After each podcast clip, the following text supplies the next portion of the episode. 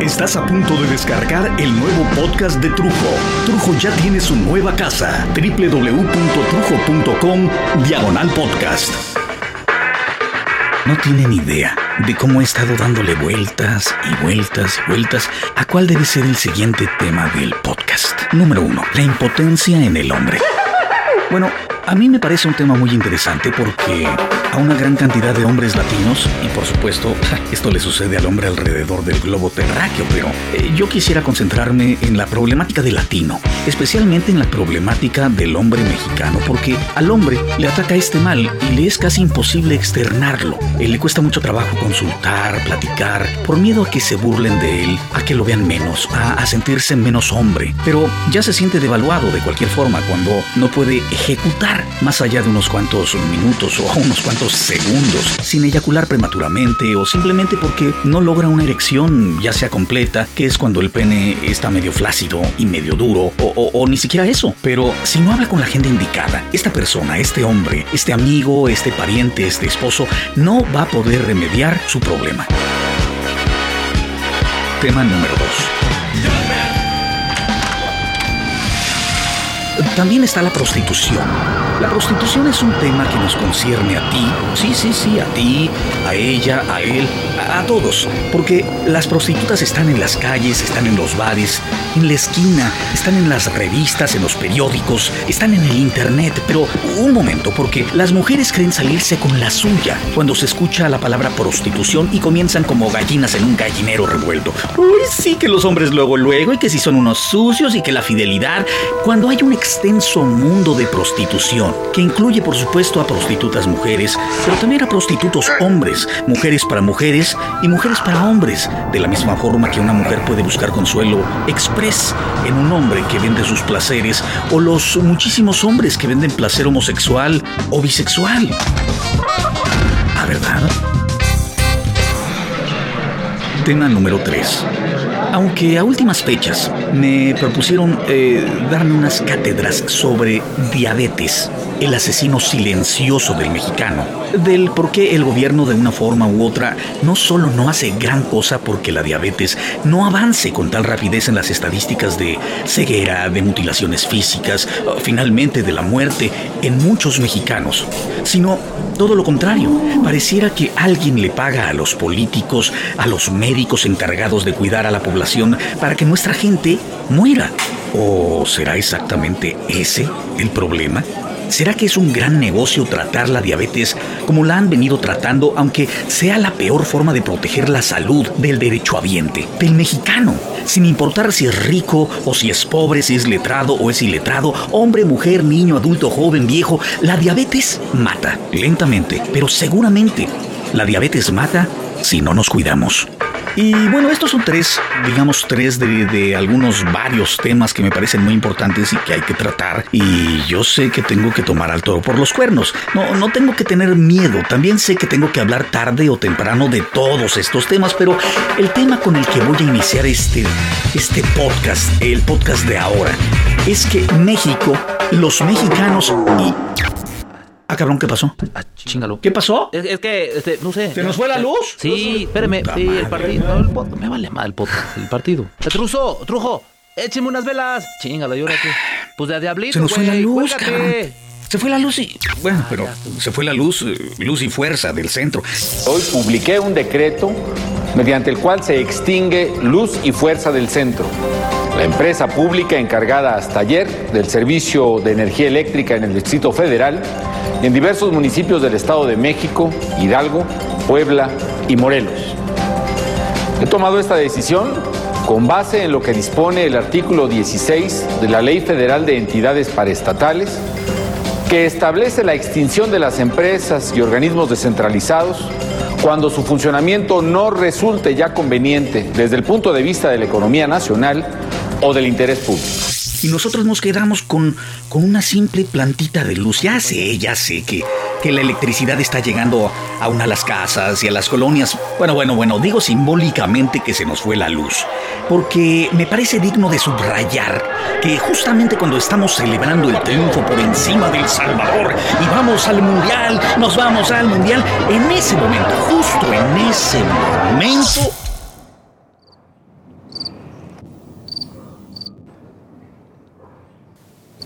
Y la verdad me caga que me echen a perder una alegría con noticias de tomas militarizadas, porque me recuerda a la toma del Canal 40 por la gente de Azteca y, los soldados y la policía. Pero, a, ver, a ver, a ver, a ver, a ver. Vamos separando, punto por punto. El partido donde nos vamos al Mundial, nos vamos al Mundial. Luego, el que Calderón mandar a traer al Vasco Aguirre a la selección es algo de llamar la atención. El tomar las instalaciones de luz y fuerza del centro justo cuando toda la gente se encontraba, nos encontrábamos distraídos viendo el partido y celebrando y el ángel y, y luego el peligro de morir con la gripe porcina una y otra vez. O sea, primera parte, segunda parte, cada vez se pone peor. Luego, yo no dejo de recordar al granadero de Michoacán. Y después al de la balacera de Valderas. Todo esto, todo este pan y circo, y, entiéndase que me refiero al pan, al pan y al circo que este produce. Todo esto ¿No será una estrategia muy bien pensada para hacer de México un México completamente diferente, distinto al que tenemos o al que hemos tenido? Puta madre. Yo me pregunto si eso es cierto. Si el PAN y Calderón quieren cambiar a México. ¿Es eso necesariamente malo? Chica. Pues, ¿qué no se supone que el único que podía cambiar a México para bien era Cuauhtémoc? Aquí está Blanco, el momento del partido, No, cabrones, no, no, ¿cómo Cuauhtémoc Blanco? Cuauhtémoc Cárdenas. No, no, a ver, a ver, a ver, a ver, a ver. No está del todo mal, pero, pero vámonos para atrás. El Cuau, o sea, Cuauhtémoc Blanco, ha sido parte importante de la estrategia de alzarnos el ánimo. En este pan y circo donde es importante crearle al país un ánimo de lucha, eh, de lucha por la superación, por ser grandes, por salir de este mierdero, pero al mismo tiempo creándole pánico, terror de morir, ya sea por una gripe, por terroristas bancarios, por granadas en el zócalo o, por la gripa H1N1. Todo este caos emocional, político, cómico, policial, narcoeconómico, todo este caos es un caos de alguna forma pastoreado, como decía mi adorado Tito Reséndiz, en su gloria esté, muerto de risa, igual que, que se pastorean los gallos o se llevan las vacas al matadero. Se suponía, unos cuantos capítulos atrás, que el derecho de rescatar a México por la buena o por la mala, le correspondía a Cuauhtémoc Cárdenas, pero cuando llegó la hora de los macanazos, este se echó para atrás y prefirió salirse del partido antes de que le partieran las rodillas o algo peor. ¡Perros! Cuando viene una persona este, sencilla a ayudar a los pobres. La quieren destrozar como puedan. Pero entonces tomó la estafeta Andrés Manuel, con ese carisma de Benito Juárez moderno para salvar a los más necesitados y a los viejitos y a su familia de cosanguíneos y colaboradores, pero también desbarró cuando le robaron las elecciones igual o parecido que se le hicieron a Cárdenas. Y a partir de que él se autonombró el presidente legítimo de México, pues comenzó como que poco a poco a generarse... Ante el empate permanente de nuestros adversarios que han intentado una y otra vez destruirnos políticamente. De poco les ha servido someter y envilecer a casi todos los medios de comunicación para atacarnos con sañas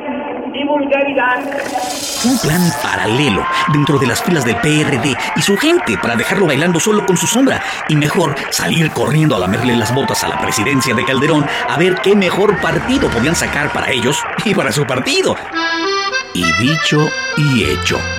A los dos años de ungir como preciso legítimo de Mexicalpan de las Tunas, los del PRD le dieron matarili por la espalda a su líder popular en el justo momento en que se comenzó la pelea por la defensa del petróleo ante la posible privatización del oro negro.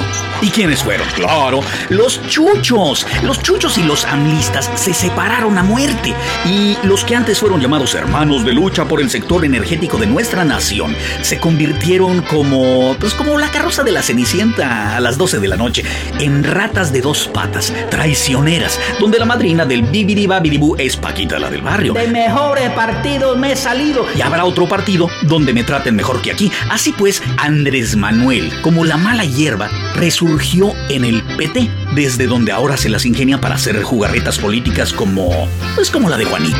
Pero la verdad no sé, agarrar a un pobre miserable al cual acabaremos apodando Juanito, que se cree el líder de los mercados del rumbo y que en un momento dado pensó que podía llegar a tener un poder de convocatoria para ser primero el delegado de Iztapalapa, luego tal vez jefe del Distrito Federal y tal vez hasta presidente de las galaxias que rodean el universo.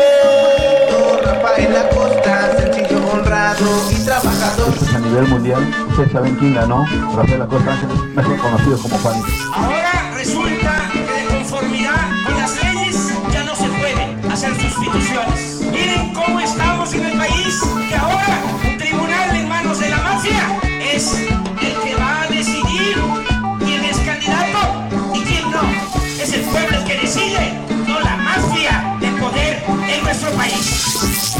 Un mitote para contragolpear el fraude que le habían hecho a Clara Brugadas al quitarle el poder de candidatura para la delegación de Iztapalapa. Y entonces es donde agarran al tal Juanito, que era el candidato del PT, para que actuara como, pues como un prestanombres, para que Clara Brugadas recuperara su capacidad de candidata y de delegada. Total, ¿qué chingados tiene que ver este desmadre del Juanito que después se la creyó y ya no quería renunciar y lo presionaron porque evidentemente tenía muchos trapos sucios, él y su familia. Y al ponerse a las patadas con Sansón, bueno, Ebrard, o en este caso el Sansón del DF, se encerró con el Juanito y le dijo en palabras que, pues desconocemos los civiles, mira puto, si no renuncias te chingo y me chingo a tus parientes y los refundimos en la jaulita de cobre, cabrón. Palabras más, palabras menos.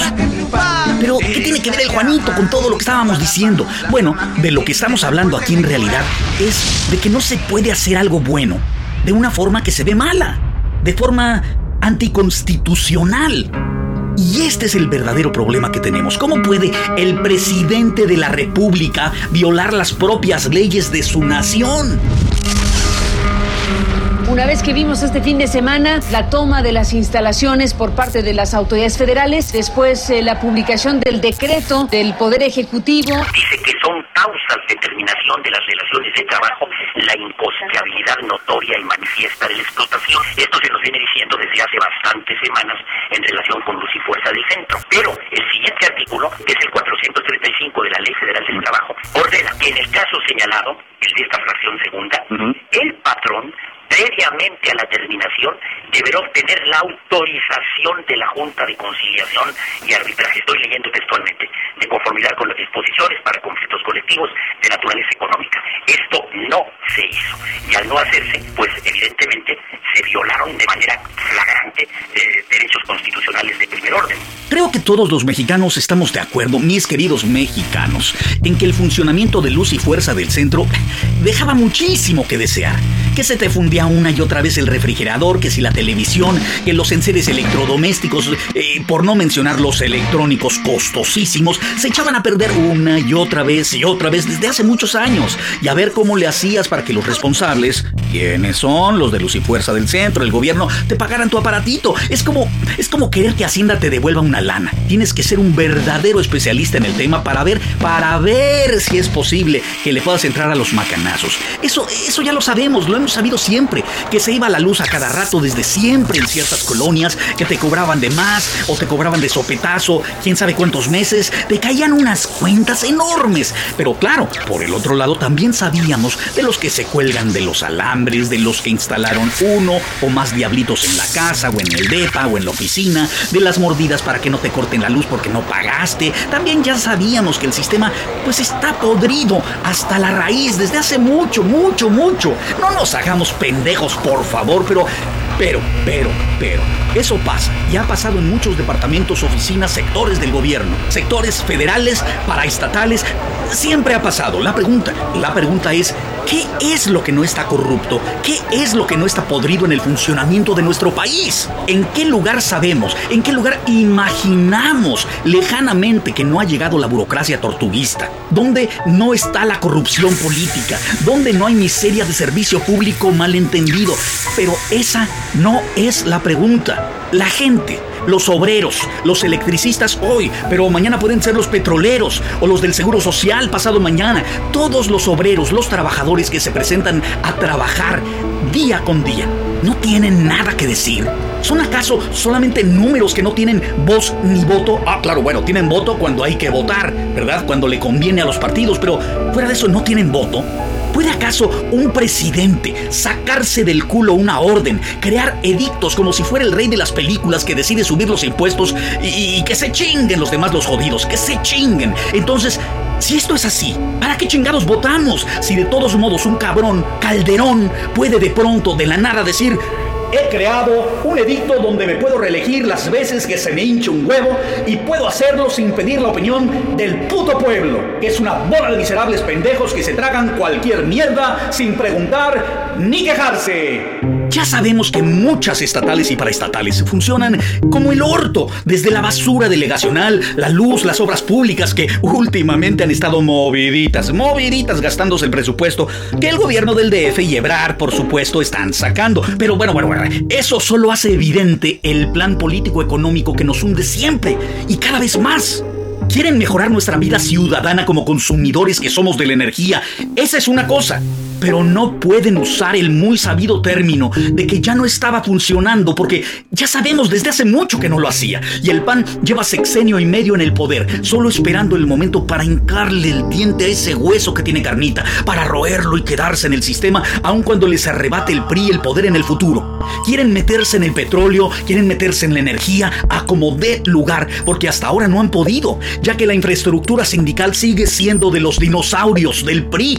Ya les mataron a por andar mezclándose en negocios turbios, más turbios de lo que son por naturaleza. Creen que el pueblo se va a quedar callado solamente porque lo tengan asustado con terroristas sacados de la manga. La gente está deprimida, sí. La gente está molesta, sí. La gente está tensa, la gente está angustiada, sí, señores, sí. Pero sigue siendo México, cabrones. No pueden sacarse de la manga una monarquía tiránica porque fuiste bien o mal votado democráticamente, Calderón. ¿Quieres gobernar al pueblo que te escogió democráticamente? Pues gobierna bajo ese sistema que te ascendió. Una democracia muy madreada, sí señor. Una democracia muy malentendida, sí señor. Una democracia muy mal llevada y constantemente vituperada, sí señor. Pero es una democracia, es nuestra democracia, es el México democrático y no puedes dejar a 10.000 trabajadores en la calle sin ofrecerles lo que por derecho les pertenece. No son los esclavos de las cafetaleras de Chiapas donde todavía suceden ese tipo de cosas, ni los pobres ignorantes que obligas a saltarse la barda gringa o cruzarse el río que los hace mojados,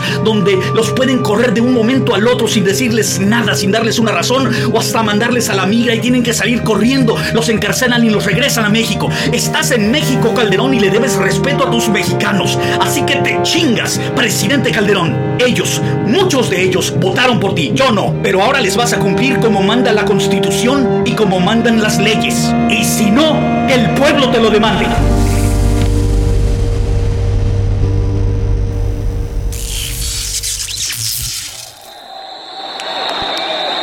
protesto guardar y hacer guardar la constitución política de los Estados Unidos mexicanos y las leyes que de ella emanen y desempeñar leal y patrióticamente el cargo de presidente de la República que el pueblo me ha conferido, mirando en todo por el bien y la prosperidad de la Unión. Y si así no lo hiciere, que la nación me lo demande cuáles son los artículos, los artículos que se habrían violado de la Constitución, pues el 73 en su fracción décima, que corresponde a las atribuciones del Congreso, el 123 en la fracción décima del apartado B, que consagra el derecho de asociación de los trabajadores. En conclusión, yo sí creo que es impostergable que se inicie una acción, ya sea de inconstitucionalidad o una controversia constitucional, ante la Suprema Corte. Estamos eh, conversando esta noche en esta transmisión especial aquí en W Radio con el doctor Raúl Carrancay Rivas. Él es abogado constitucionalista, un, un experto en la materia. Equivaldría a que el presidente mm. violó la Constitución porque él es el autor del decreto. Y si el presidente juró, como todo servidor público, cumplir y hacer cumplir la Constitución, y el máximo tribunal está o estaría en la hipótesis diciendo que la violó, la consecuencia automática desde el punto de vista constitucional, y no hay más que leer el título cuarto de la Carta Magna, sería la procedencia del juicio político. Eso sin la menor discusión. Crear empleos bien pagados para que tú y tu familia vivan mejor Y para eso voy a hacer cuatro cosas. Primero, voy a reducir los impuestos para quienes trabajan, producen o generan empleos y voy a simplificar su pago. Segundo, voy a transparentar totalmente los impuestos que pagamos. A construir un México Tercero, distinto y voy mejor. a invertir un mejor México ganador. Esta es una producción de Trujo, Los Impostores y No Más por Chingar Producciones. 607. Arquitectura en audio. 607. Estudio.